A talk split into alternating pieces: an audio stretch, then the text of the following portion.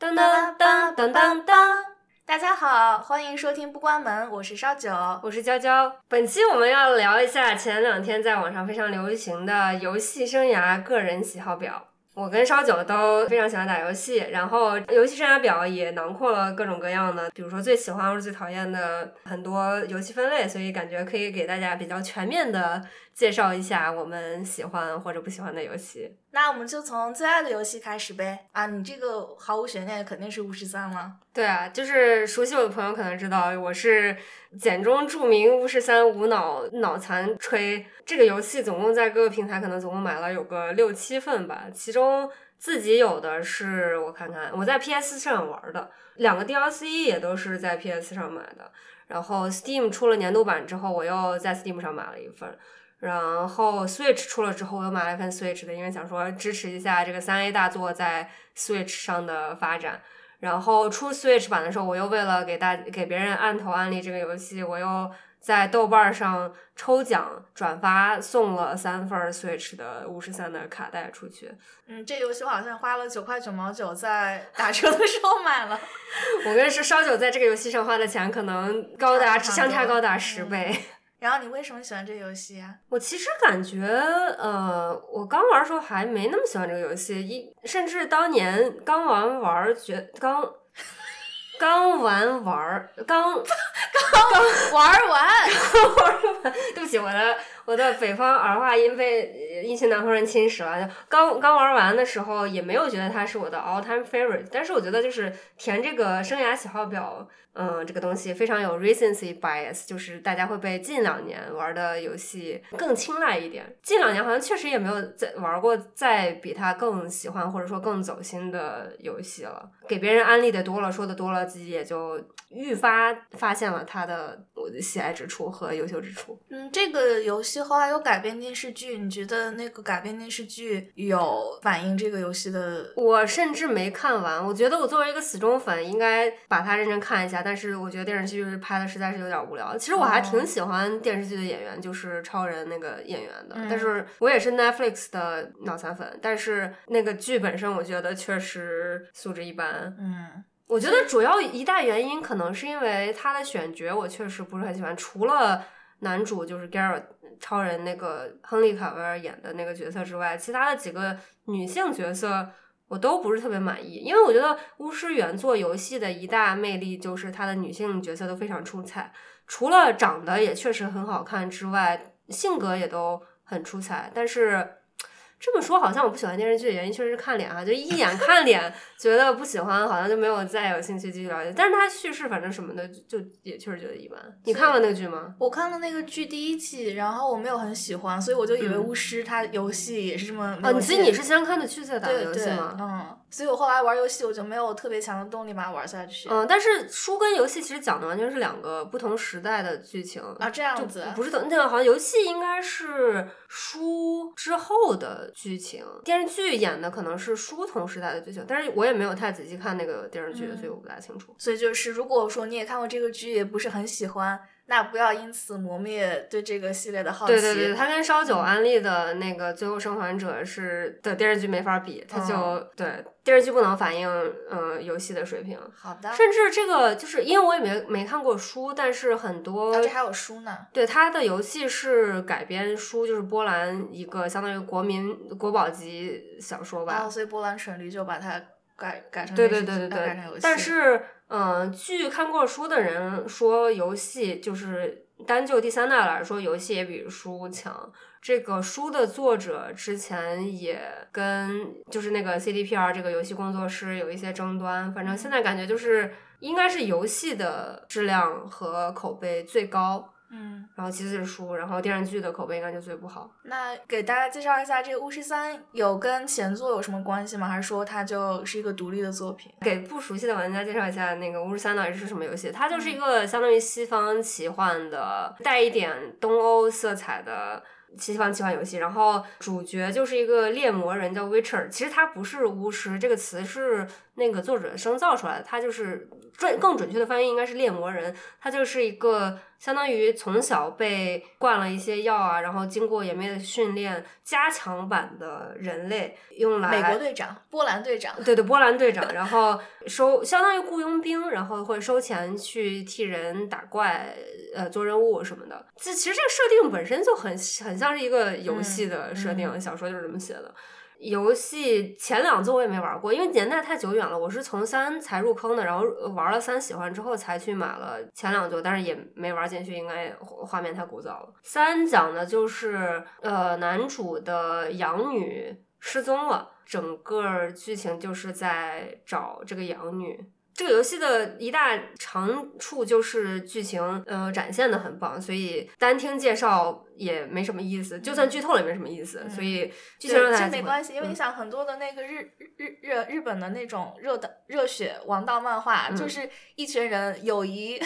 友谊梦想胜利，那你这样听也很没有意思。但对对，主要是看它呈现是不是一个很有意思的剧情。对对对，然后它的它的玩法就是一个 ARPG，就是动作 RPG，然后它是它是。开放世界的这游戏是二零一五年出的，我觉得是当年继呃上古卷轴、天际就老滚五之后最丰富、最优秀的开放世界，就不像育碧那种开放世界，虽然有很多地图上有很多勾，你可以做看似很丰富的任务，但是其实没什么有营养的内容。巫师三就是它的开放世界内容非常有血有肉，然后经常做一个支线任务。都发现是一个特别深刻的剧情，然后就没有重复性，也有一些就是比如说是你去帮我拿个东西回来，就给你个任务，你再去找下一个东西那种。但是嗯，确实丰富程度比其他当其他的嗯丰富很多。然后它的世界做的特别有血有肉，就是这个世界不是围绕你转的，你 NPC 他们有自己的生活，你不是说你一来就注意力全在你身上了，然后你就感觉是一个真实的有血有肉的奇幻世界，画面也特别漂亮，因为它是相当于是冷兵器加魔法的奇幻世界，大大自然里面的景色都特别漂亮，城镇里面也特别就有那种中世纪的欧洲的感觉。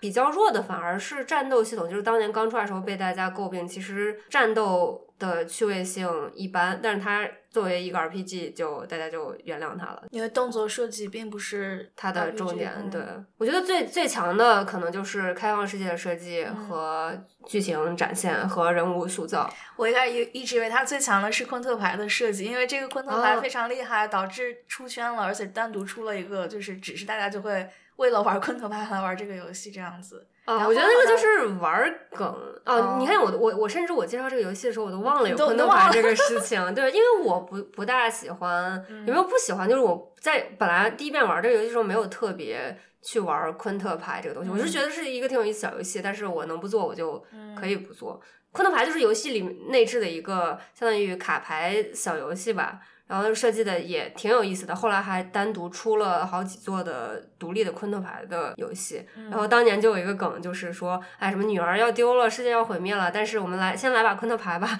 因为你知道开放世界 游戏跟 NPC 对话的时候，你可以自己选嘛，就是前面其他的都是主线的重要的剧情，什么我女儿有生命危险，但是你还是可以选来局昆特牌吧。我觉得这个梗就特别是一个有意思的梗，所以比较容易出圈儿。嗯。我是觉得巫师三的它画面有点太老了，那可能就是真的不知不觉在你已经忘记它的像素。对，就当年玩到的时候。对，就就像现在我回去再看再玩尼尔，我会我当年记得画面很美的，我现在再去看，我觉得怎么这么的。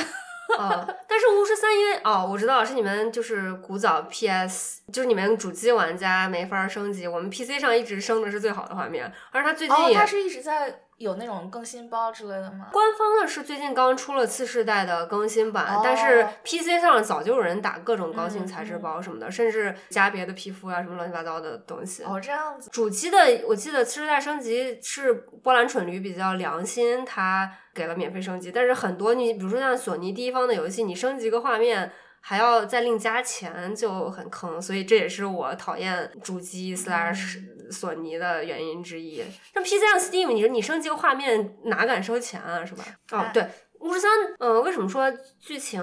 展现很优秀？因为它有很多两难的道德困境，就不是不像我，我觉得在它以前的游戏，其一是就是可能技术还跟不上，能做特别丰富的多线，可能多所谓的多线。剧情也就是后面有个不同结局而已，但是巫师三可能刚好到了这样一个年代，有有技术条件能塞进去那么多东西，所以它很多剧情都是互相影响的。假如前面路过一个村子，这个村子村民要求你帮他们杀掉一个什么什么东西，你可以决定去杀，然后你领了任务去杀之后，发现那个东西也有它自己的难处，然后你就可以。呃，决定要不要杀他，你也可以中途放弃这个任务。你可以说，那我不杀他了。你觉得你当时做了好人，不杀他了，结果回去发现他把整个村子屠了，就类似于这种的。但当时你又不知道会有什么。对对对，就我觉得非常现实，就是你要面对你选择的 consequences。在这么大一个体量的游戏，而且它不只是主线剧情这样，它很多支线剧情也是这样的。嗯。所以我觉得当年玩到。你是觉得比较震撼，震撼。对这个这个我通关，就是我是一个有绝大多数游戏都不通关的，但是这个我通关了。那你玩这结局是一个比较通用的结局，还是比较特别的？可能大家不会觉得它是最好结局，但是对我来说是最好结局。就是我玩的就是我把两个主要女主都睡了，所以他们 就是所以所以他们就没有人跟我在一起，好像。通常被认为比较好的结局是你跟其中一个你选了的后面一直在一起了，然后共享天伦之乐什么的。但我觉得这个就不符合他这个人设呀，他就是一个猎魔人，他就是要在江湖上。对对，所以我那个你 如果两个都是少的，对对对，你如果两睡尽睡，两个都睡了，他就是他那个结局应该就是就是像以前一样，不会因为要选择一个人而改变自己的生活方式，变成一个 settle down 的，而是大家一起就是江湖再见那种感觉，我特别喜欢。你是浪子别博，对。然后我选的那个是他的养女，最后也当了猎魔人。另外一个结局是养女可回去回去当女王，因为她其实是呃皇帝的女儿，当年就是因为一个交易而交到他手中，变成他的养女。有一个结局就是他会当女王了。而且我打的时候我是完全不看攻略，我就是全凭我自己的喜好做的选择，然后选出来这个结局。我觉得挺符合我的喜好的，就觉得他做的还挺用心的。那你最爱的游戏和你觉得最棒的剧情的游戏都是巫师三吗？对，因为其实就是我们前几期节目也说过，我不是一个特别喜欢打纯剧情向游戏的人，跟烧酒相反。因为我觉得就是游戏你表现剧情表现再好，其实也不会有比如说一个电影或者一个剧那样完整的精雕细琢，所有细细节都注意到的，嗯，剧情表现的方法。所以我没有打很多纯剧情向的，所以最喜欢的游戏里面剧情最强的可能就是《五十三》了。对，好的，嗯，那烧酒呢？烧酒最喜欢的游戏是什么？我最喜欢的游戏就是《最后的守护者》，就是食人的大舅。然后这个游戏在我们的第一期节目里面有介绍过。然后这个游戏就讲的你，你和你是一个小男孩，然后你和一个大舅因为一些阴差阳错被困在同一个山洞里面。然后后来你借助他的力量，然后你们逃出去了。之后你在这个过程中跟他建立了一些非常强烈的情感，因为是通过一些很奇妙的的方式，嗯，就比如说你要指挥他，但是他不听你的话，但在最后你通过跟他喂食，还有一些交流的过程中，你们俩之间的联系就越来越紧密，让你产生一种什么是同伴，怎样建立一种很深的情感连接的启示。这个游戏我非常喜欢它，是因为以前从来没有一个游戏让我哭的这么的凶。虽然操作会让很多人不想玩，但是只要你玩到最后，就会觉得非常的值得。因为在这个里面，你会感受到，就从一开始你跟这个大舅只是简单的喂食和简单的合作，但到最后的话，你们就嗯，在这个旅旅途中，你们就彼此照顾，然后生死相交，就会觉得让你获得一些特别独特的情感体验，而你只需要付出的就是时间和耐心而已。所以就这个游戏到最后非常打动人，我觉得这个游戏就是神作。然后我也很理解很多人就不喜欢它，因为觉得它这个故事还不错，但是它并不是一个很好的游戏，因为那些操作上非常的不便。然后你你就会觉得这个游戏就是应该你让它干嘛它就干嘛。但是就是这个游戏里面那些操作上的不畅，就它并不是一种缺陷，它是一种特色，它是一种有意为之创造出来的一种前所未有的交互体验。然后我觉得它是重新定义了什么是好游戏。所以说，这个是我最喜欢的一个游戏。我记得当年可能就是《荒野大镖客》，就《Red Dead Redemption 二》出来的时候，也有人把它类比，就是那个它里面的你骑的马，它也不是特别的听话，可能要稍微跟它培养感情什么的，才会越来越听话之类的。当年就有人把这两个游戏这个小细节类比一下。它那个《荒野大镖客》有一个呃配合配合度是那个爱心，好像是爱心的形状。然后，当你们的马匹契合度达到一定程度之后，就是你指哪打哪。然后，但在那之前的时候，就是它总是会转向，然后你要不停的去调整，就会觉得，哎呀，怎么这么的，这马不听话呀？嗯，哦，我知道你喜欢这个游戏，因为你当时好像提，但我没有想到它会是你的，比如说 all time 生涯最喜欢。对，因为我从来没有一个游戏让我哭的，最后哭了一整个晚上，哦我真的是哭了，就是那一边看那个结局，一边泪流满面，哭了一整个晚上，久久不能平息的那种，就真的是。然后后面那个这个情感体验，一直到后面都让你觉得。语音绕梁，三日不绝那种感觉，就每次提起这个游戏，就会想到那一份感动。嗯，这个游戏是我当时，我当时还打 PS 游戏的，买回家之后，我连那个塑料包装纸都还没拆开。你错过了好多。嗯，以后有机会吧。那你最喜欢的剧情是什么？那肯定就是《最后生还者》了。它是一个末日生存冒险。角色扮演，然后他就是你是操纵那个主角啊、乔尔，然后你要护送一个小女孩叫艾莉，在一个丧尸肆虐的美国，你要把她送到一个目的地去，因为她身上有着可能可以拯救全人类的抗体。在这个过程中，你们就一路这个佛挡杀佛，神挡杀神，然后一路冲破层层阻碍，然后最终达到目的地。所以到最后的时候，乔尔其实面临了一个选择。然后当你玩到那个时候，你就会自然而然的觉得他的选择你你非常容易共情，就是他是一个合情合理的选择。虽然他是那个选择就像是背叛了全人类，但是你没有背叛自己，你也没有背叛艾莉。这个游戏最近也在出一个大热的 HBO 出了一个剧改编的，就是这个游戏，然后。嗯烧酒之前也给我们安利过很多次这个剧，说改编的非常好。虽然跟游戏有不同的地方，但是打没打过游戏的都值得去看这个剧。然后我我现在至今还在拖着还没看，因为它没完结，我想等完结了马上马上了，三月三月十几号差不多完了，嗯，可以开始追了，这意思。然后，呃，如果大家想听详情的话，可以听我们的上一期，然后里面有提到《最后生还者》，然后有我和娇娇对这个游戏的看法和对这个电视剧的看法。下一个是最喜欢的画面。这个我感觉出题人可能想让你选那种就是画面特别写实，或者是特别有技术创新的那种，但是我选了一个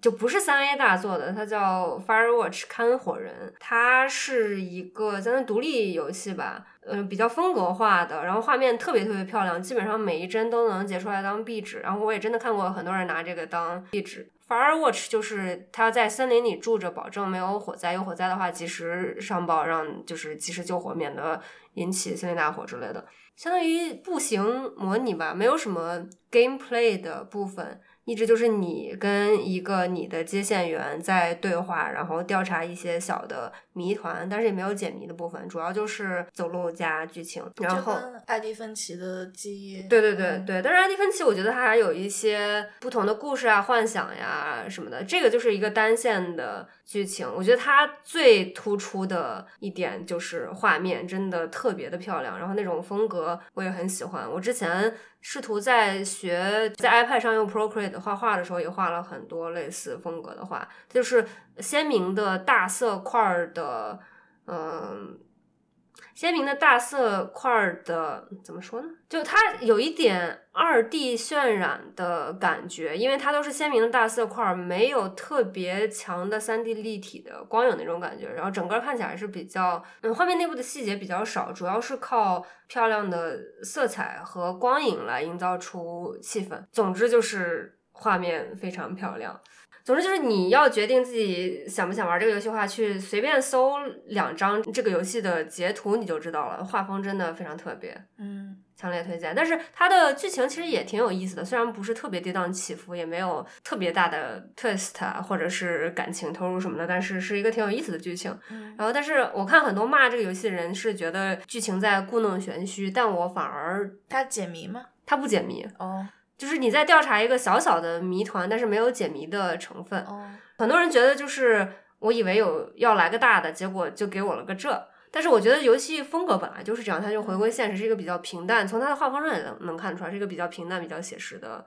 故事。反正是一个挺特别的游戏，就算不喜欢这个游戏，也可以去看看画面，画面真的特别漂亮，所以是我最喜欢的画面。好的，我最喜欢画面就是《地平线：西之绝境》，没有悬念，嗯因为在里面逛国家公园逛的很爽。嗯，我觉得可能是我的开放世界游戏玩的比较多，而且刚好就是在巫巫师三出来年代我就去玩了它，所以习惯了开放世界，然后风景很漂亮的三 D 写实的哦那种。那巫师三那取景也是取得现实的这种不是，不是，但是它看起来很写实，不是，也不是就。我我觉得写实对我来说也不是一个特别加分的项，哦就是我要看写实，我为什么不直接去看电影啊？你说的也很有道理。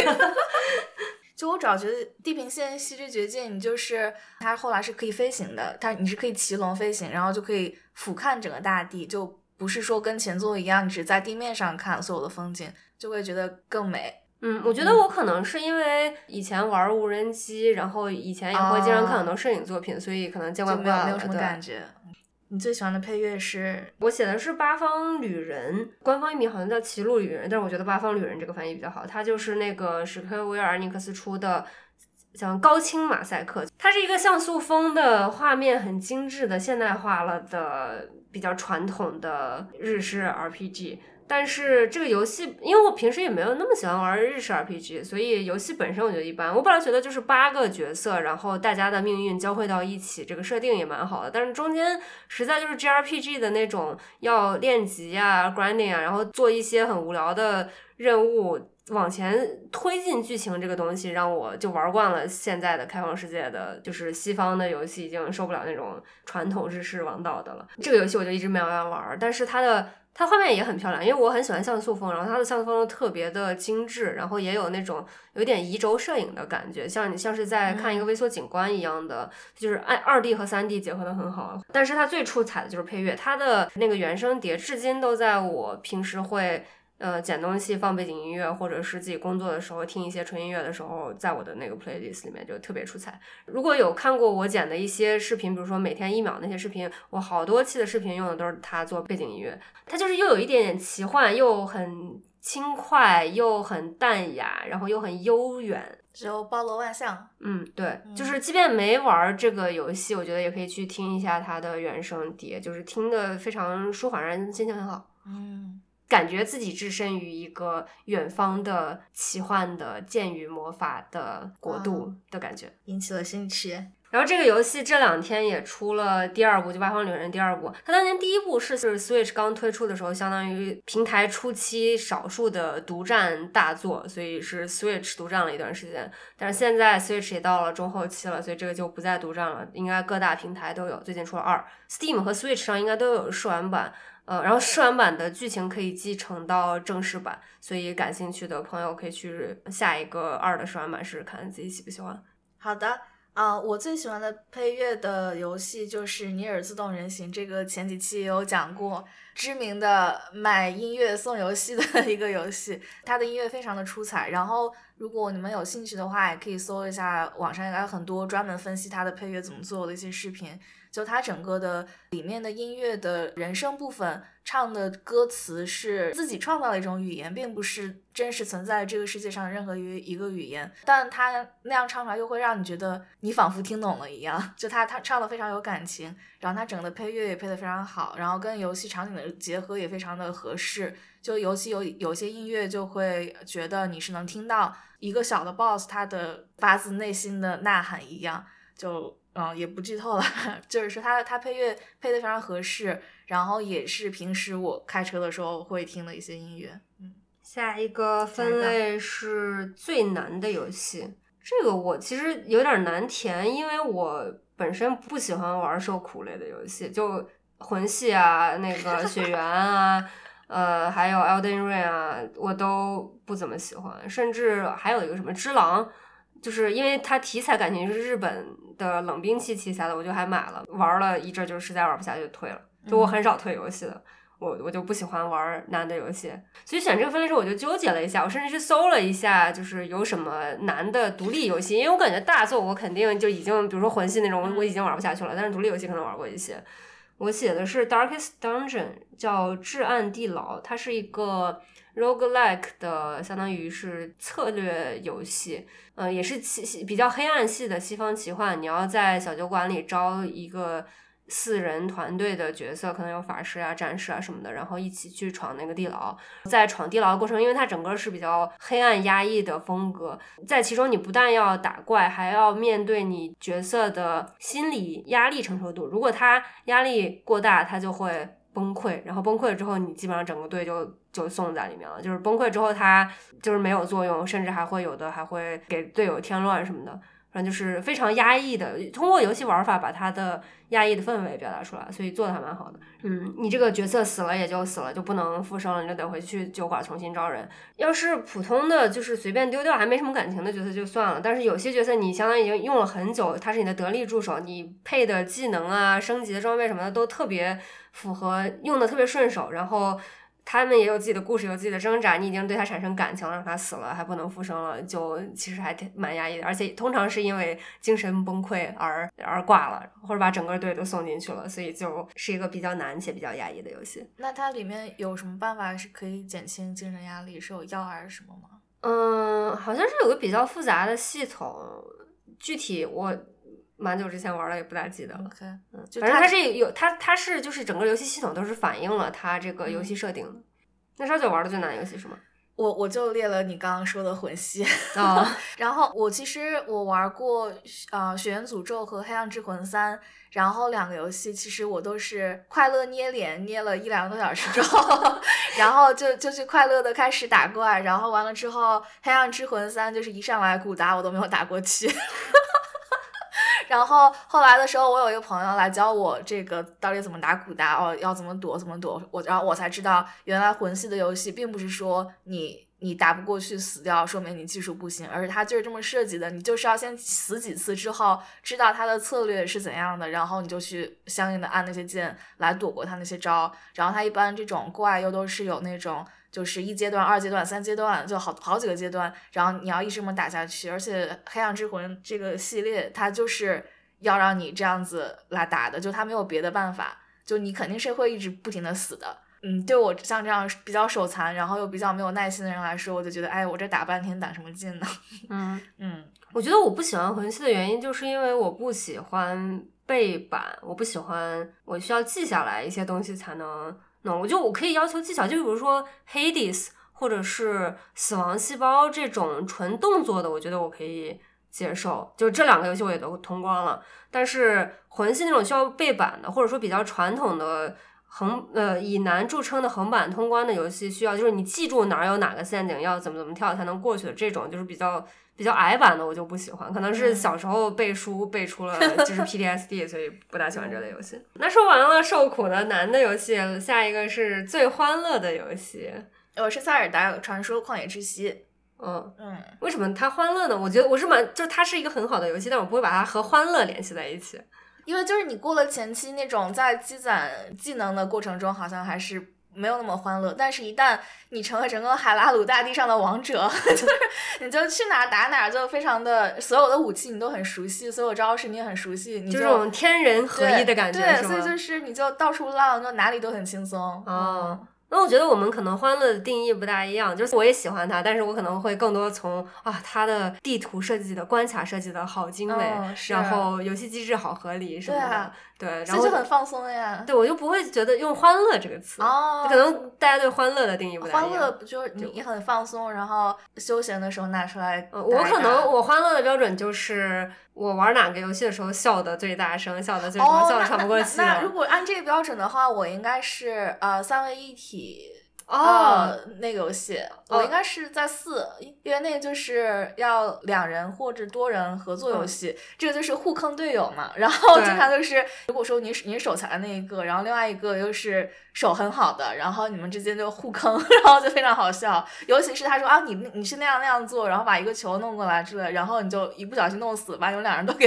都给搞死，就会觉得很好笑。对对对，我也特别能理解，我也玩了三位一体，然后这个分类我特别纠结，我是选。分手厨房，呃，那个九张羊皮纸，九张羊皮纸就是也是三位一体同公司出的另外一个互坑游戏，但是它是就是俯视角的，就是有点像暗黑破坏神的那种打法，但是也是可以队友互坑那种，不像三位一体是横版的嘛。然后第三个是 It Takes Two，就是双人成型。最后我选了双人成型，因为它只能选一个，我其实有点纠结。但是我回想了一下，分手厨房是确实会吵架吵到分手的，减给欢乐减了分。然后九张羊皮纸是虽然打得很欢乐，也打了很久，但是它游戏本身的素质没有我最后选的。双人成型那么高，就后来就选了双人成型。然后双人成型，我觉得也有争议的一个地方，就是它中间有一个小巷，恶臭名昭著的小巷。象剧情，特别多人讨厌它，我也非常讨厌那个剧情，导致我直接把它列为最治愈的。嗯，但是我觉得我可能就是因为它其他的部分带来太多欢乐，而且它游戏本身素质特别高，所以我原谅了它那个部分，我就还是把它列为最欢乐游戏。但那个小象的真的太 depressing 了，就是我觉得 traumatizing 那个剧情。我是觉得它是最治愈，导致抑抑郁的那个治愈。对，以至于后来我跟别人打这个游戏之后还代打，对，要代打，就是中间打小打想象剧情那个，当时跟我打的人不愿意打，我还找了一个好基友跟我一起把那块打过了，然后再继续正常打一个游戏。我觉得不知道是不是这个男制作人没有心，觉得能把想象那个剧情放进来，我觉得实在是跟游戏整体风格也不是特别符。对，如果听了我们的案例想去玩双人成型这个的，对，要做好心理准备，就是你原谅。知道他在小象剧情这儿是真的非常 traumatizing，对，做好心理准备。嗯，我这边下一个是你喜欢但大家都讨厌，嗯，那边是，嗯，我列的是宝可梦剑，大家大家有讨厌吗？它豆瓣评分才六点几分，我觉得你不能看豆瓣评分，因为豆瓣游戏其实没多少人打分，我觉得非常 bias，跟整体的水平不是特别符。但是确实这两年的宝可梦就是大家评分都很。就口碑不是口碑不是很好，对，就拿着一个最大的 IP 吸金，然后不思进取，做出来那个就是粗制滥造的感觉，但是还是能卖钱，动不动就卖几千万。那没办法，你这是童年回回忆系列的，没有办法。其实宝可梦系列我一直没有打完过，我可能也就是童年回忆在 GBA 时代可能玩过几座，玩到比较后面，但是后面新，因为我还是喜欢像素风的，我就觉得。我要么就是喜欢画面很好的三 D，要么就是三 D 渲染二 D，就像我前面说的抗人，然后要么就是像素风，就比较极端。你要是中间那种粗制滥造的三 D，我就特别受不了。我这个写的是一个独立游戏，叫 Neon Abyss，它叫霓虹深渊，是一个像素风的横版动作 roguelike 游戏。roguelike 是什么意思？roguelike 就是死一次之前的。进度就没了，就不像 RPG，你死了你就读档重来。Roguelike 就是你死了，你这个之前养的技能啊、装备什么都没了，就重新开始了。然后它基本上每个关卡都是随机生成的，这样给你一些新鲜感。然后你就是要不停的死，然后再重新来。这样讲起来好像我喜欢受苦游戏，但是它跟那个魂系的受苦我觉得是不大一样的。魂系毕竟你还是可以读档重来的。然后像比如说大家熟悉的 Hades，呃，死亡细胞。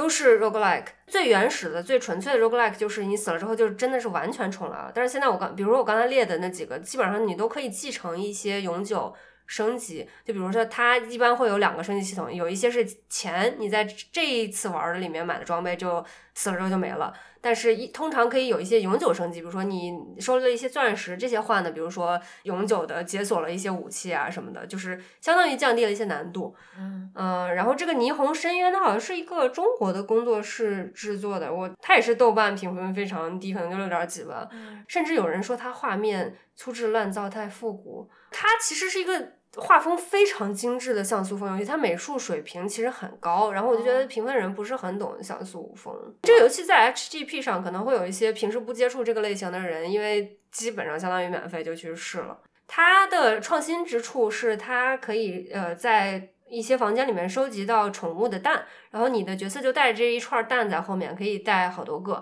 然后随着你打怪积攒一些经验什么的，蛋就可以孵化出来一些小宠物，有一些加成，比如说有些宠物可以帮你挡伤害，有的可以帮你打敌人之类的，我觉得还蛮有意思的。然后它的画风就是有一点 cyberpunk，充满了霓虹的呃很精致的像素风。嗯，霓虹一说就觉得就是 cyberpunk 那个风格。那下一个是你讨厌但大家都喜欢。我写的就是魂系，就黑魂和玄我那我也是，我写的我写的是 Elden Ring，嗯，就真的没办法喜欢，我试试图尝试了好几遍都没有成功入坑，我就决定我无福消受这个这个分类。我觉得我们好像这个啊游戏生涯个人喜好表里面很多经常是你喜欢但我不喜欢，我喜欢但你喜欢，然后你觉得这个最好，然后另外一个人觉得这个最治愈之类，就嗯有很多这样的可以打一架的情况。但是在这个我们都讨厌这个。这我们这个分类上达成一致，对这节目会不会被魂系粉丝骂呀？没关系，我觉得魂系的他一般忙着。不，我觉得魂系粉粉丝还有一个让我不喜欢的地方是，他们非常 condescending，他们觉得你不喜欢这种受苦游戏，是因为你游戏水平不行。嗯可是我觉得其他游戏类型的人很少会去这么看游戏玩家，但其实它只是一个分类，就是你 enjoy 这个重新背板的过程，别人不 enjoy，不代表就是人家玩解密游戏玩的特别深的，可能还觉得你玩不通解密游戏你智商低呢，就人家也没有这样说，所以我就特别看不惯某些魂系粉丝那种 condescending 觉得唯我独尊的那种感觉。可能是因为他们就从横版过过关那个时代遗留下了一些这种看法，就当时就会觉得哦，你小时候你比如说一关怎么死活打不过，但那个就是技巧问题，一旦你的操作非常好的话，你就过去了，你就觉得哦自己特别受欢迎之类的。然后但现在已经不是那个时代了。就我就觉得就是现在就是玩法非常多，百花齐放，有不同，大家可以定技能点点在不同的地方，没必要就是非要说只有我这种才是最正统的、最最逼格最高的。对，好耶！我们要批判了一一下魂 系粉丝和这个为操作至上的游戏党。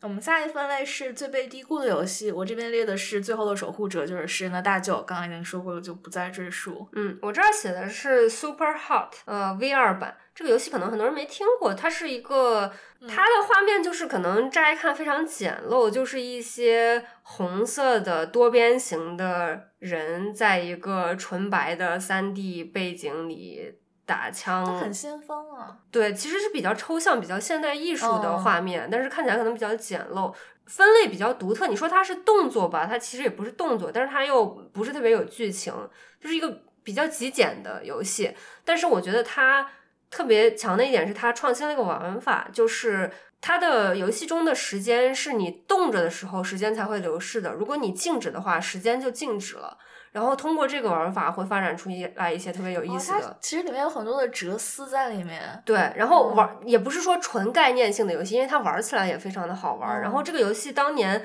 呃，我玩的是 VR 版的，然后你就可以想象你在你戴着那个 VR 头盔，你手上拿着控制器像一个枪一样，然后你要身体移动，然后去打敌人，然后一不小心你稍微动了，然后敌人子弹射过来你就死哎，了。那个是一二三木头人吗？对，有一点一二三木头人的感觉。哦，这不就真实版的这个鱿鱼游戏？对，然后我觉得它被低估，可能是因为首先 VR 装机量有限，不是很多人能玩到。但是它也有非 VR 普通版，但是我觉得普通版就少了很多让你自己在这空间中移动的魅力。画面也不怎么样，然后也是一个独立游戏，就没有那么有名吧。但是我觉得凡是有 VR 头衔的，比如说现在其实 Facebook 的 Oculus Quest 装机量也很高的，我觉得一定要玩这个游戏。你在这个虚拟的空间里闪躲子弹啊，或者别人的飞刀啊、斧子啊什么的，就有一种你是《黑客帝国》里面的基努里维斯救世主在那个子弹时间闪过那些子弹的感觉，特别欢乐。对，有 VR 的人一定要去玩一下这个游戏。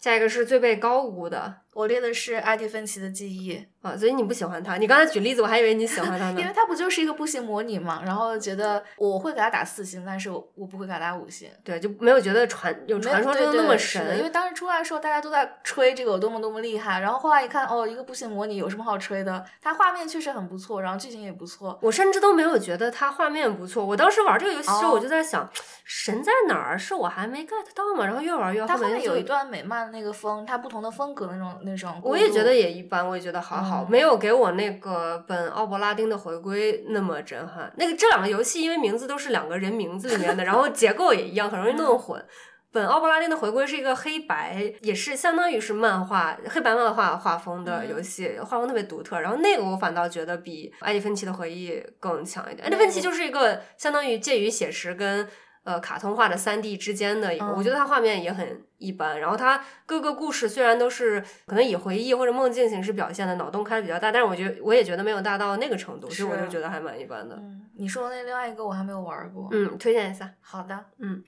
呃，我这个列的是 Stray，迷失好像叫迷失，反正它就是前两天前一阵子特别流行的那个，你是主角是一只猫，然后在一个 cyberpunk 的世界里，这个猫要带着大家去寻找美丽新世界，脱脱离这个洞底的一个游戏。当时是特别的火，它甚至还得得了去年 TGA 的最佳独立还是什么某一项大奖吧。我觉得它是蛮有意思的，因为就是呃，虽然有很多独立小制作的猫咪模拟，但是这个是我感觉是我玩到的第一个就是三 D 的世界做的很精致的写实化的猫咪模拟。然后它那个 Cyberpunk 的世界也挺有意思的，人设呀、环境设定也挺有意思的。但是它玩法本身其实小游戏，对，就相当于是一个平台跳跃，但是又不是动作的步行模拟。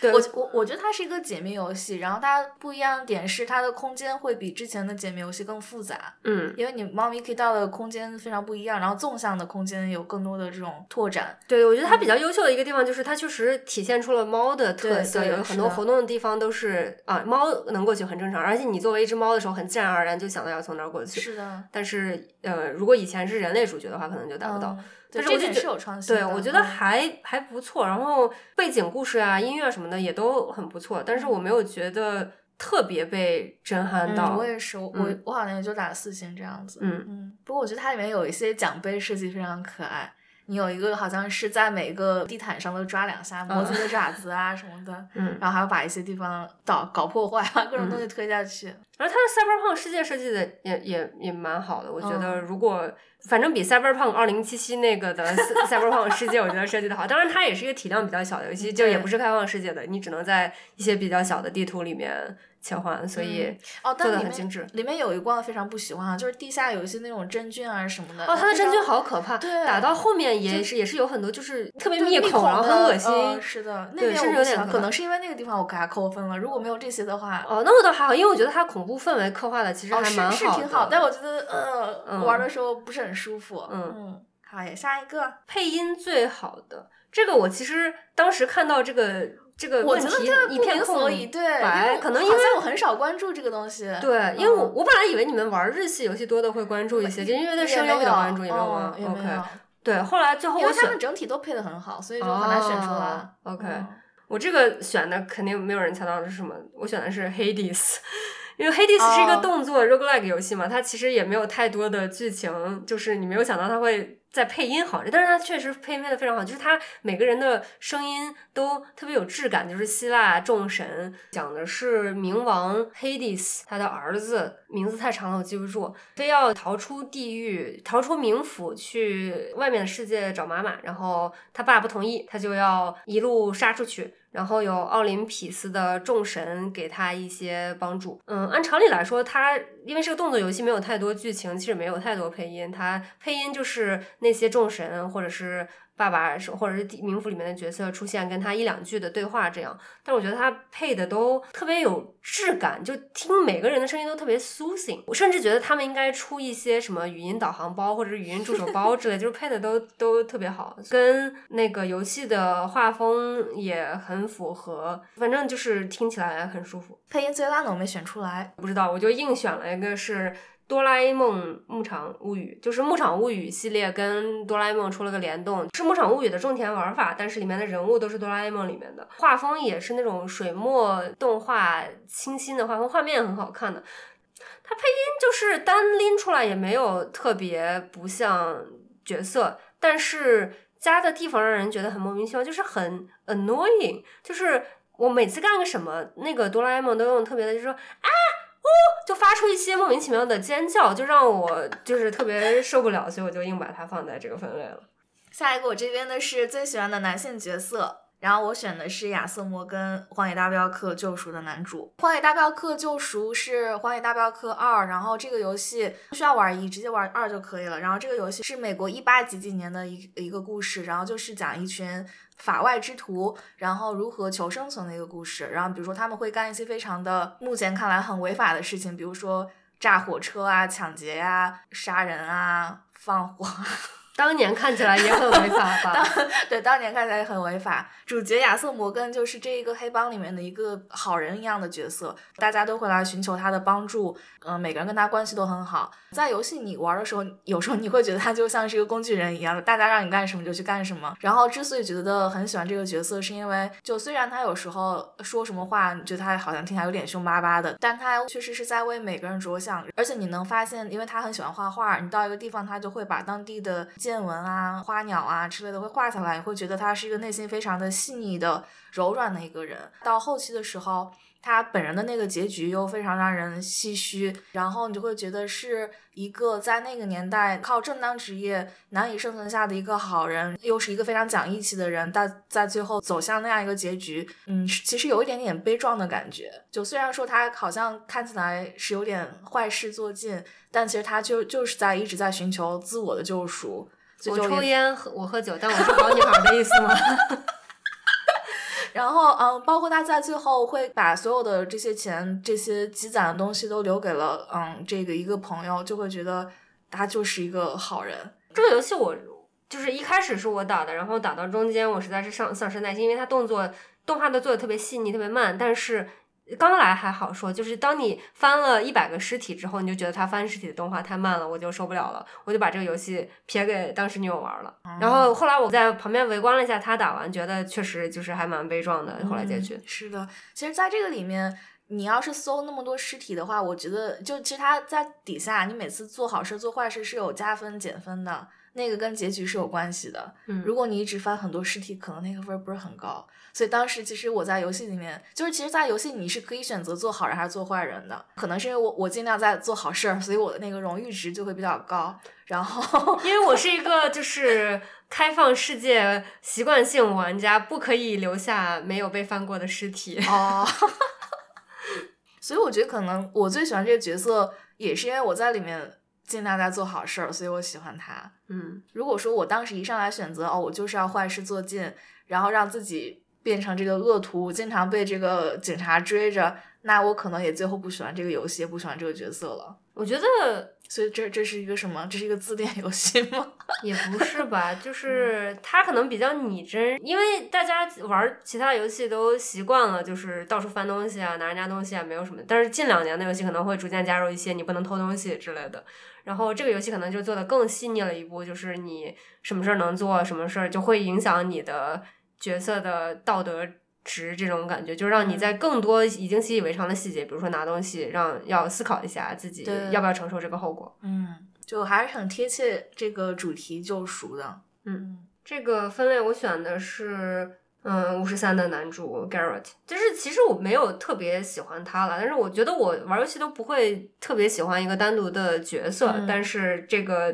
硬要选的话，那就选一个最喜欢的游戏的主角。那感觉好像我们选这个的出发点都是一样，都是他遵循了我们的心，做出了相应的选择，所以我们喜欢这个角色。嗯，那下一个是最喜欢的女性角色。我选的是 Aloy，是地平线系列的女主。嗯，我觉得 Aloy 就我前阵子试图开始玩地平线的第一座，也突然发现哇，Aloy 好帅的，好帅哦！当年玩的时候都没发现。嗯，他就是一个在未来科幻世界，人类经历了一个大灾难，现代文明都毁灭了，然后大家都回到了原始状态，然后以原始的弓箭啊什么的武器、冷兵器要去打一些。机遗留下来的机械大恐龙，A 洛就是这个里面的女主，在《地平线一》，也就是《地平线：零之曙光》那一部里面就非常帅。一上来，你 A 洛也是一个小女孩，然后在有一段是她的养父训练她那一部分，有一个动画，就是呃，她一开始在平衡板上，然后打了个跟头，纵身一跃，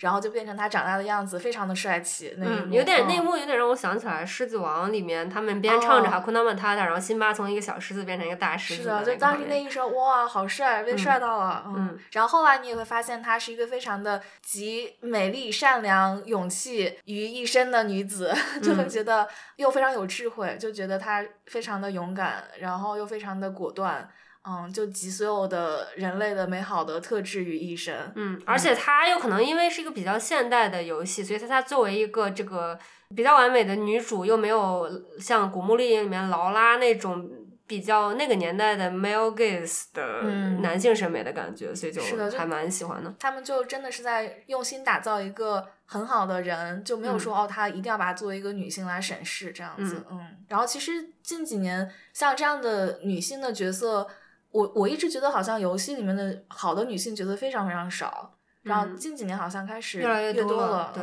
这是个很好趋势。嗯，我选的是又是巫师三里面的女主 Yennefer。就是巫师三其实有两个女主吧，一个是走比较哥特、比较黑暗御姐系的，就是 Yennefer，她是一个很厉害的女巫。然后另外一个是走邻家小妹、甜妹的，然后是红头发的，长得可可爱爱的，叫 Tris，男主就在他们两个之间有一点抉择的感觉。然后 Yennefer 就是他就是一个御姐，然后就是嘴硬，呃，心软。嗯，这个游戏对他的角色刻画也很传神。就比如说快要接近结局的时候，他们在那个巫师大本营准备抵御敌人，然后要救醒一个人，其他的人就跟男主说。呃，我们来找女巫来帮这个人解除这个诅咒。然后男主就说，呃，我们去找 Jennifer 吧。然后其他人就说 Jennifer 脾气好臭啊，好难说话，为什么要找他，不去找 Trace 呢？Trace 比较和蔼可亲，大家都喜欢他。然后男主就说：“因为你先去找 Yennefer，如果他万一失败了，Trace 肯定会很乐意帮忙来继续尝试。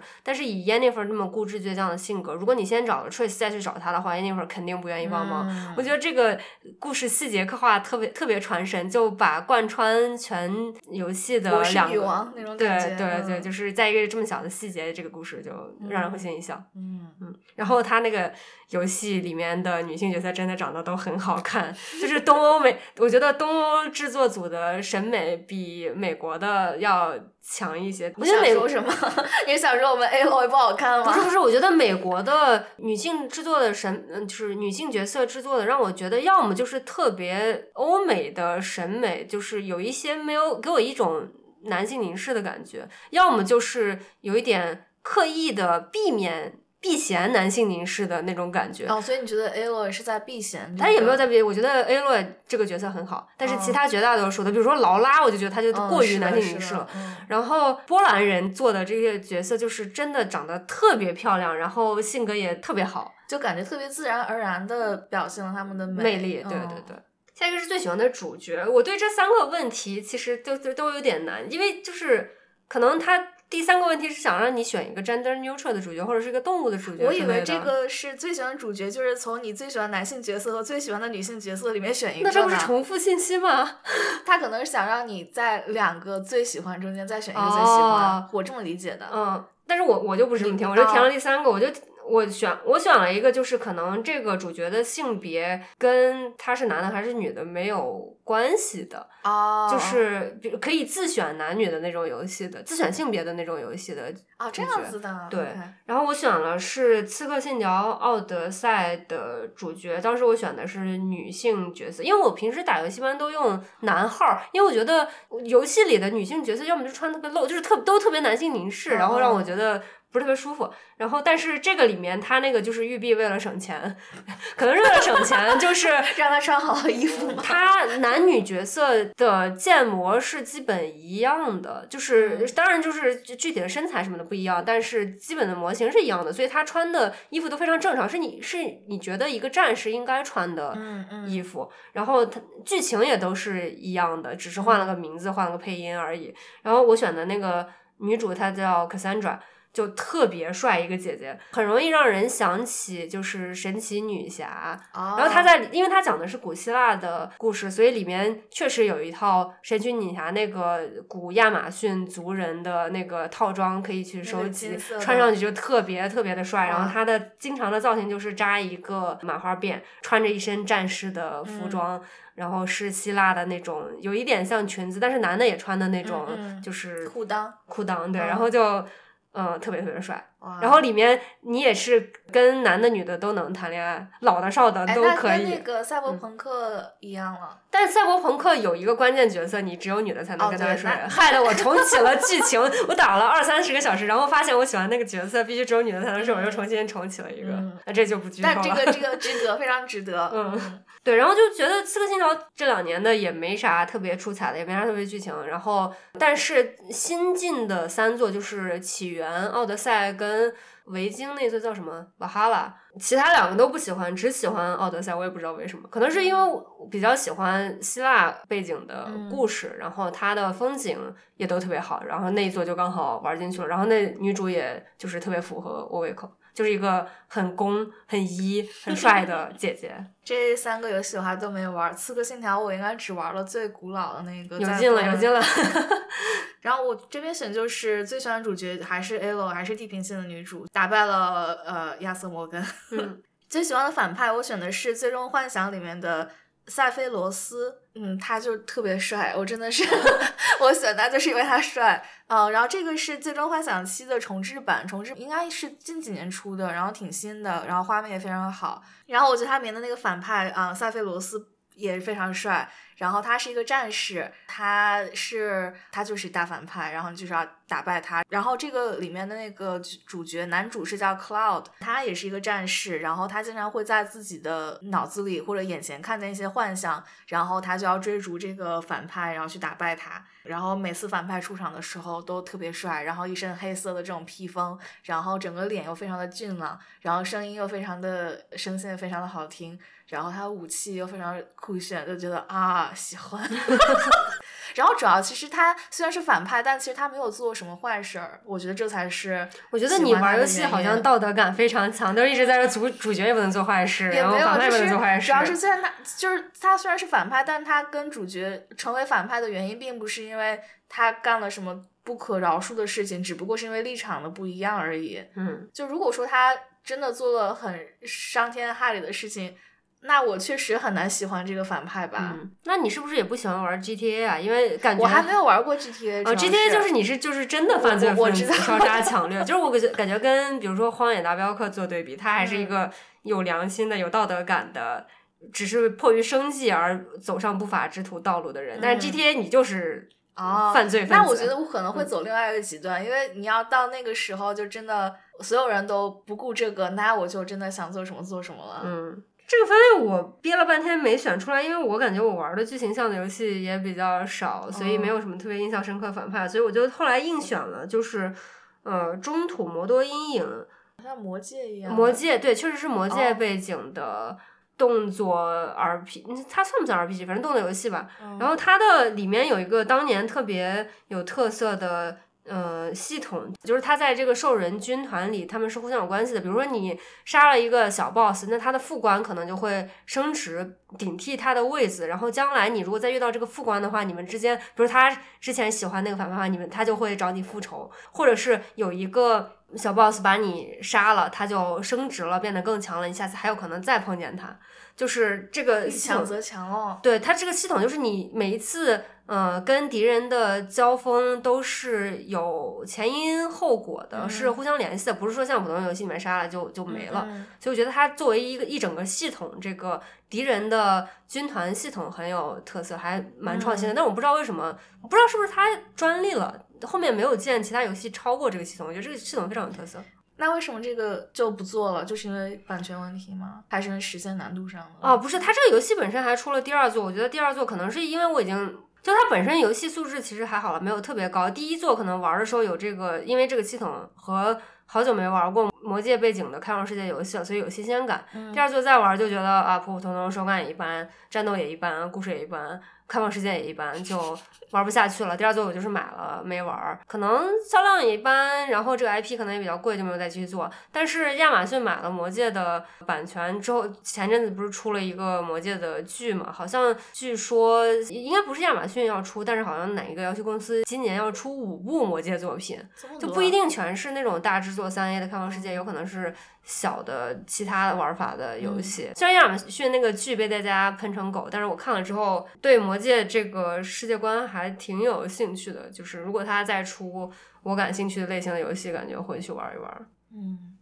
玩的第一款游戏，我列的是可能是魂斗罗，我已经不太记得了到底是什么了。嗯，我列的是超级玛丽兄弟，可能也不大记得具体第一款是哪，反正就是小时候在别人家用小霸王学习机玩的。我又列了一个，就是自己有了 PC 之后，自己主动的去下载去玩的游戏。那我也有。然后我这边列的是 PC 上的话是《古剑奇谭》，然后 PS 四上的话是《神秘海域四：盗贼末路》。嗯，我我的 PC 上应该是《剑侠情缘二》。那我们这两个选的还蛮像，就是你是《古剑奇谭》，我是《剑侠情缘》，都是国 国产武仙侠武侠游戏巅峰时期，就是那个零零零年左右那阵儿出的，就是当时素质还蛮高的，后来就。纷纷没落了，但是古剑这两年感觉还不错，又又出了一些新作，口碑好像还不错。后来我就没有再玩古剑系列了。哦，但是剑侠情缘这个好像出到三之后变成网络版了，之后它就一直运营网络版，就不再出单机了，我还蛮失望的。PS 四上的游戏是当时直接买机子赠的。哦，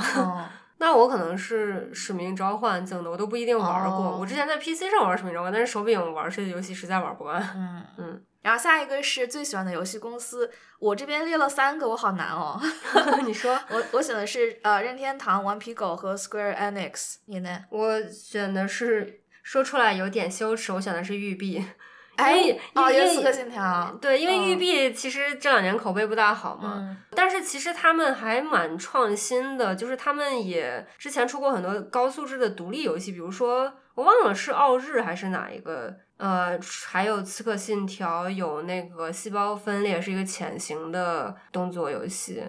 反正我记得当年印象很深刻，一些我还蛮喜欢的游戏都是育碧出的，所以嗯当年就挺喜欢它的。我我一开始以为你会选波兰蠢驴，因为是巫师三。但毕竟只有巫师三一部嘛，而且赛、哦赛博朋克就相当于 flop 了，所以就是对他们的感情可 可能没有那么深。但是育碧就真的是我小时候玩游戏最多的时候，育碧就是他们出的游戏我玩了很多。嗯，那我我选的任天堂，啊，这个不用说了。顽皮狗是因为啊、这个神秘海域和最后生还者。Square Enix 是因为很多的日系游戏都是他做的。然后最讨厌的游戏公司我没选出来。我选的是 E A，大家都讨厌 E A。那 E E A 做过什么游戏？一些运动的年货游戏，比如说什么橄榄球的呀、足哦球的那我从来种，不玩儿。但是那个那些不是我讨厌他的理由。讨厌他理由有两个，一个是他经常收购一些游戏公司，然后把人家搞死，啊，所以他在玩家之中的口碑都很差。哦，我都不了解。那那我也会选他，如果嗯知道这个事情的话。然后还有一个原因是，就那个双人成行其实也是 E A 出的，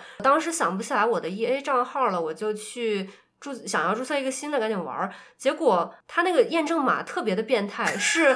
有六个图片，上面每个图每张图上有两个骰子，三 D 立体的那种骰子，然后它让你从里面选出来，加起来等于十四的，在那个六个里面选，这是一道关卡，它先出了五道关卡，你五道全过了之后，又出了五道，然后这时候你看不看不到总共有多少关卡，就总共好像有十五道，你还得在限制时间内过去，然后这个限制时间还蛮短的，它还不告诉你限制多长时间，就是你过了就过了，就得全部重来。我我觉得什么解谜游戏？对，就是我觉得按理来说我们 好满过关。呃，我们 Asian 在哎比应该比 average American 的口算这种简单口算能力强很多。我们两个人要玩那个游戏，两个人算了半个小时都没过，当时就想砸电脑，你知道吗？后来就我就忍不了，我就把我老的 EA 账号找出来了，然后才登录，才成功玩这个游戏。你想，我当时已经付了钱下载好了游戏，我就等着玩了。结果登录的时候，在电视上你让我搞这个东西哎，为为什么一定要登录呢？乱世，EA 强制你登录，不能不登录玩，哦所以就是是不是也很讨厌？是的，就是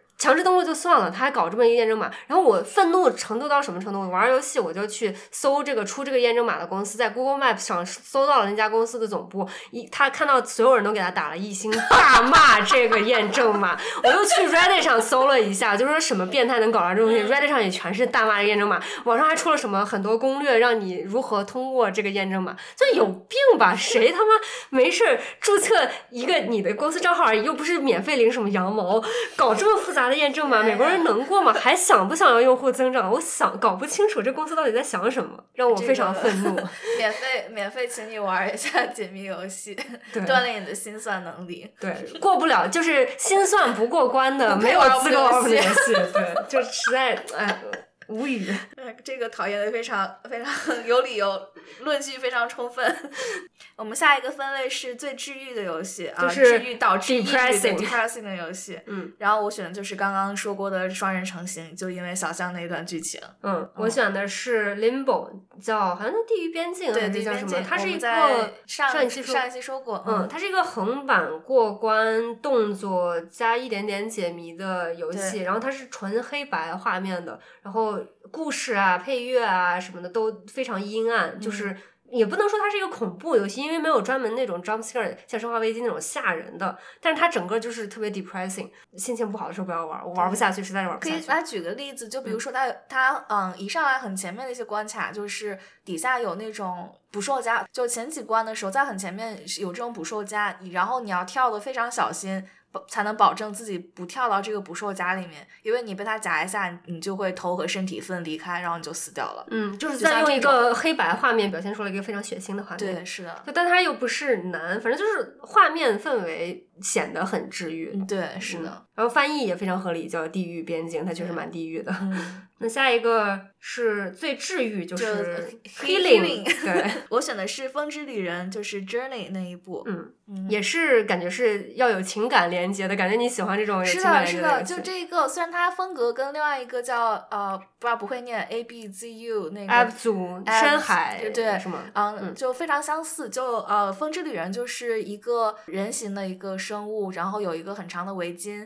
然后它会跨越很多的，比如说沙漠、海底，像还有这种云海啊，然后珊瑚啊之类很多的不同不同的场景。你要想办法延长自己的围巾，然后去寻找一个圣地一样的地方。嗯嗯，然后像 Abzu，它就是你是像一个潜水员一样，然后你要到海底去，嗯，收集一些东西，然后也是要最后到一一个地方去寻找什么东西。就它我觉得的他们的就剧情故事都不重要不重要。然后画面呃风格也很相似，然后玩法也很接近。然后唯一不同的点是，就是 Abzu 那个游戏你就是一个单人的，然后你一个人自由的探索。风之旅人里面它是你你是可以有玩伴一起的。然后这个玩伴是和你一起进行这个旅途，这个里面是随机分配当时网上的任何一个同时在玩这个游戏的玩家。然后如果说你们俩之间，比如说相隔的比较远，然后它就会自动给你匹配另外一个玩家。如果说最后整个旅途都是你们俩一起走下来的时候，会获得一个奖杯，就是叫伙伴。当时我是玩了很多次游戏才蹦出这个奖杯来，当时觉得还是挺感动的。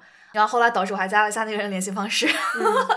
嗯，就这个里面，它其实你跟对方是没有办法进行任何交流的，你们能做的只是手柄上一个按键，按一下它就会在屏幕上显示你发出一个音，对方也只能回应同样的一个音，你们不能打字，不能聊天，什么都不能进行，你们唯一的沟通方式就是按一下那个音，好像是茫茫之中你们互相发出一个声音，然后对方有回应，就是这样一个很简单的方式，你们共同的走完这个旅途。就是会让人觉得哇，你跟这个人江湖再见，对，江湖 再见，然后下一次也不知道会不会再相遇，共同的经历这么短短的几个小时，就会觉得非常的美。然后人和人之间的联系竟然可以这么的简单，但又这么的深刻。对我好像很喜欢这一类的游戏呢。嗯，就它当时其实也是革新的一种玩法，然后再配着那个画面、那个音乐，那个音乐我后来是经常听的。游戏里有有一段是滑沙，就是你从那个整个沙子滑下来，节奏啊、音乐啊、画面啊配合又非常好。在旅途开车的时候，尤其是当你从一个山坡上滑下来，然后刚好放到那个的时候，就觉得很有感觉。嗯，嗯，这个游戏的制作人也很有名，是陈星汉，他也制作过几款爆款都是类似的治愈系的、清新系的、温暖系的游戏。嗯，我这个选的是呃《星露谷物语》，因为它就是种田，你也可以跟别人一起种，也可以自己种，然后整个游戏就是田园生活，嗯比较悠闲的感觉。哎，我其嗯实一直好奇，因为我不玩种田类的这种游戏，它跟经营类的有什么区别？经营类，我觉得需要注重，比如说资源分配，还是有一定的策略性的。种田可能就是更随意一点，就是你没有什么生存压力，不用怕，比如说水资源啊、钱什么的用完了，哦你就是用完了你就少种一点嘛，就是少赚一点。你如果想 maximize 呃最大化效率的话，你也可以赚的多，但是你赚的少也没什么，所以就没有什么压力，对，哦所以就感觉还蛮治愈的。哦，那嗯明白。所以它治愈的点就在于可以随便玩玩，然后什么都不用想。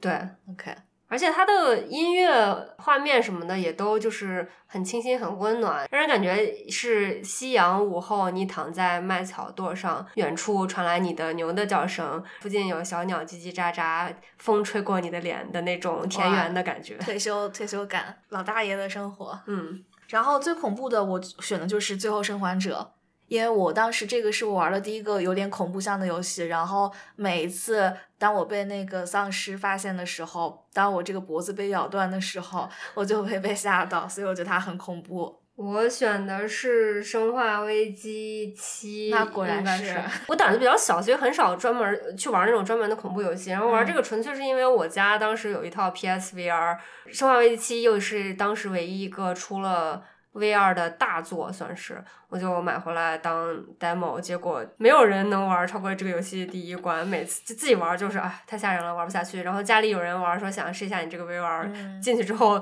也就吓得不行。所以其实 VR 以后宣传的，或者说它之后市场化的最大的难题是人对这个东西的接受度。嗯，如果不是恐怖游戏就还好，比如说我觉得如果你把 Apps 五做成 VR 的，哦那那也蛮好的。但是当然可能嗯深海恐惧的就玩不了。但是比如说把风之旅人做成 VR 的，啊，那那我会很喜欢。对啊嗯就它只是刚好是一个恐怖游戏做成了嗯 VR，、我就玩不下去。我为什么要为难自己？那为什那这个真的有受众吗？嗯，有啊，就就是《生化危机》受众很多的呀，还是有人版的。对啊，那他他们既然喜欢这种恐怖游戏，那肯定有也有一部分人更喜欢哇 VR 的呀，他就是更沉浸啊，对啊，胆子怎么练成的？嗯，然后最喜欢的结局，我选的依然是《最后生还者》。我选的依然是巫师三，对，我觉得这个最棒剧情和最最喜欢的结局一般就都是一致的吧。嗯工作后的放松，我选的还是《塞尔达传说：旷野之息》，这个跟过最欢乐在我这边是一样的。嗯，我选的是 Hades。按理来说，它是一个压力比较大、对操作要求比较高的动作游戏，其实蛮紧张的。但是我觉得，就是其实 Hades 它的操作挺 forgiving 的，就是容错度挺高的。嗯你就是进去一顿发泄乱按，然后杀敌什么的，我觉得能发泄出来，还是挺挺对我来说挺放松的。而且它本来就是你 suppose 死，你死了其实也不是太大的影响，因为它本来就是 roguelike 的，所以你没有那么大的心理压力，你就放松随便打一下，死了就就死了，随时可以放下，随时可以再拿起来。我以为这个游戏就是你要力求通关呢，要找要找到妈妈。嗯，因为你通了之后也不会怎么样，你又会回到地狱，你还要再，哦就是它是一个没有尽头可以一直打的，对，嗯就是也不一定要通关，其实通关只是一个对话多了两个对话框而已，对，呃，我这边还有一个，你为什么会喜欢这个？这个我选的是蓝莓花园，是一个嗯独立的小游戏。你在里面是一个长得奇奇怪怪的小人儿，在一个巨大的花园里面，然后蓝莓的大小就有你整个人高，然后还有一些什么西红柿啊还是什么东西的，我已经年代太久远了，记不住了。然后你就要把这些东西堆堆堆，然后在整个世界里面探索。最后的目的是离开这个花园，因为这个花园马上要进水了。如果说你没有在规定的时间之内出去的话，你就会死掉，就会被淹死。然那听起来还蛮有意思的呀。是挺有意思的，所以我然后我为什么会喜欢这个？我理解的就是可能不是很 popular，但是你有奇奇怪怪的喜欢这个，它莫名的戳中了某个点。哦然后它戳中我的点就是它线条非常的简单，画面非常的干净，目的非常的单纯，就是摞东西，不停的往上摞，然后挪到一个高度你就可以飞走了，嗯，不然的话你就会被水淹死，就很简单的一个设置，你就可以随便闲着没事儿就打开玩一玩，然后还挺好玩的，嗯，嗯。我选的是一个手游叫 Three Tiles，在一月我们就是二零二二总结的时候也提过这个游戏。当时我说我莫名其妙就我平时不怎么玩手游，但是这个莫名其妙玩了个月，没想到我现在还在玩，现在已经 又一个月过去了，觉得还挺上瘾。就我已经不玩它通关的了，我只玩、就是玩的没有以前那么多了，但是。蹲在马桶上的时候，还是会打开玩一些它的季节限定什么的，比如说前前阵子有就是农历新年限定，最近又有情人节限定，反正就是出一些不同的主题包。然后下一个分类是总有一天我会玩完它的，然后我选的是巫师三狩猎。这个感觉就是说，就按头按跟我的按头案例嗯 就是接轨了。但是确实，你要是毕竟已经是其实八年前的游戏了，就是嗯接受不了那个画面，我觉得也老游戏也很难玩下去。就像嗯我再去回去玩巫师二，我也玩不进去；让我去玩最后生还者一，我可能也玩不进去。你可以玩重置版吗？嗯，算了，我就看电视剧吧。好的，这个我选的是极乐迪斯科。极乐迪斯科，因为它评价非常非常的高，然后我觉得画风啊、题材什么的我也挺喜欢的。我其实还一直想玩完，我试了两次，第一次就是还没出中文版的时候玩英文版，文字量就还蛮大的，然后游戏也很 depressing，就玩到一半没玩了。然后后来又出了呃什么叫最终剪辑版，就出了中文的，然后据说素质还不错，我就又重新看了一遍，发现还是太 depressing 了，我还是玩不下去。但是它素质还蛮高的，我就觉得有有朝一日吧，有生之年吧。好的。然后下一个是叫做不知道玩什么就点开，我选的就是《风之旅人 Journey》。所以这个《风之旅人》你有就通关过好多遍了吗？我对我这个是通关好多遍，而且还有一个奖杯，就是奖励你来回来再玩一遍。哦然后我因为我好像至少通关了三遍，然后每一次都会获得新的奖杯，因为你在里面可以不停的探索嘛。然后有的时候你的你的队友特别给力，他比如说他之前已经通关过，然后而且获得了所有奖杯，那他会是一个白袍。就你平时是黑袍，就是你们的衣服不一样。然后如果是刚好一个道行很高的人来带你，然后就可以发现之前没有发现上的发现过的一些东西，比如说什么沙漠里面有一个小花之类的，然后这些都会都被记到新的奖杯里面。所以其实你可以不停的在里面玩儿。嗯，那还蛮有意思的。嗯就是可惜我对收集 PS 奖杯没有没兴兴趣对这个游戏，我可能玩了一遍就没没有再玩了。每次进去听音乐啊，然后休闲呀、然后也是挺不错的。嗯嗯这个我选的还是 Hades，因为我发现就是真的就是不知道玩啥，你打开这个游戏 guaranteed 肯定会爽。嗯，然后它的音乐、配音、画面什么的又都很漂亮，嗯就是随手打一下也很快，就是它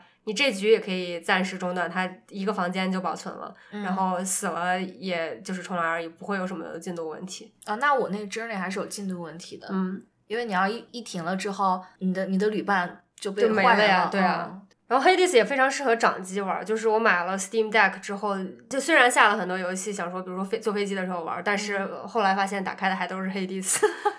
其实我这个也可以把塞尔达列进去，因为我还在收集雅哈哈，嗯我还没收集齐，因为那个非常多。嗯不过我至今还还没有再打开过，因为玩了一百一百八十小时之后，嗯很很久没有打开了。嗯然后下一个分类叫做感觉回到过去，我这边写的是去月球。哦，我玩过那，我我也试哦图想要玩完，但是一直就、哦嗯、就玩了开头，没有继续玩下去。你玩下去嘛？我就听说它剧情特别特别感人，嗯，但是可能就现在能玩的游戏太多，能干的其他事情太多，就没有耐心。就是比如说这个月积攒下来大作，我开始玩霍格沃茨之前，我立誓说我霍格沃茨推出之前，我要把火焰文章 Engage 玩完，结果就玩了可能大概三分之一不到吧，霍格沃茨就出了。我纠结了半天，说我要是玩完前面一个，还是就是直接开始玩新的。最后想说，现在趁它有热度，我就跟大家一起玩新的吧。我就开始玩霍格沃茨，结果忙没时间玩，总共玩过。三十分钟，还是上班中间挤出来时间玩的。然后现在新八方旅人又要出了，再过没几天我那个塞尔达王国之对四又要出了，就是真的没时间玩游戏啊。这个一些中年人的烦恼。对，嗯，这个分类我选的是秦商，就是秦朝的秦，呃，死了的那个商。嗯他就是之前我们节目也讲过，他就是你是呃秦始皇的大儿子扶苏，你其实没死，你要回去调查，就是这个国家到底怎么了？为啥你爸突然死了，你弟突然上位了？就是这有什么阴谋之类的。然后他是一个算是仙侠，就是有一点奇幻，里面有巫师啊什么的，然后也是比较早期的开放世界 ARPG 是国产的。哎，等一下，我那我们对感觉回到过去定义是不是不太一样？嗯我说的感觉回到过去指的是回到了小时候玩游戏的那种感觉。哦你说的回到过去指的是穿越回古代的回到过去吗？哦，不是我的，就是因为这个游戏是二零零三年出哦，的，那那我们说，哦那我们讲是一回事。OK，对，然后它也是前阵子上了 Steam，、嗯我就赶紧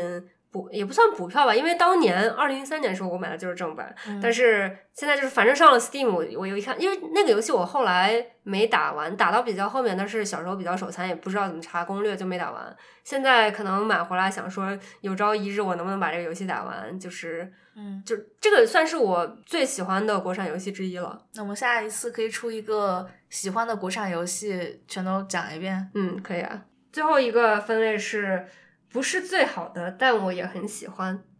这个我写的是《刺客信条：奥德赛》，就是它无论在开放世界 ARPG 还是在《刺客信条》自己的系列里，都远算不上最好的。但是我好像玩这游戏玩了差不多一百二十个小时吧就对，因为它就是育碧公式化开放世界里面能干的事情很多，然后我又喜欢希腊神话背景，那个女主我又喜欢，风景又特别漂亮，任务又多，然后又能收集神奇女侠套装，还有其他各种传奇套装，就能干的事情很多。我就打到很后面，我还买了 DLC，但是还没来得及玩，我就嗯抛弃 PS 这个平台了。嗯，但是你让我重新从头再开始打这个游戏，我肯定打就是不会再有耐心再打了，所以感觉这个游戏应该玩不完了，有点遗憾。嗯，不是，我已经通关了，就是是收集就收不收集不了全套装了，有点遗憾。对，白金不了了。我选的就是《赛博朋克2077》，就嗯很多的 bug，很多的不完美，嗯，但是我已经满意了。嗯，嗯赛博朋克二零七七，我当时买了，也是买了三个三套不同版本不同版本。这个游戏我当时特别期待，因为我是巫师三脑残粉，然后我就觉得那个波兰蠢驴花这么长时间做了一个开放世界 RPG，虽然我对科幻题材没有那么感兴趣，但是当时期待值很高。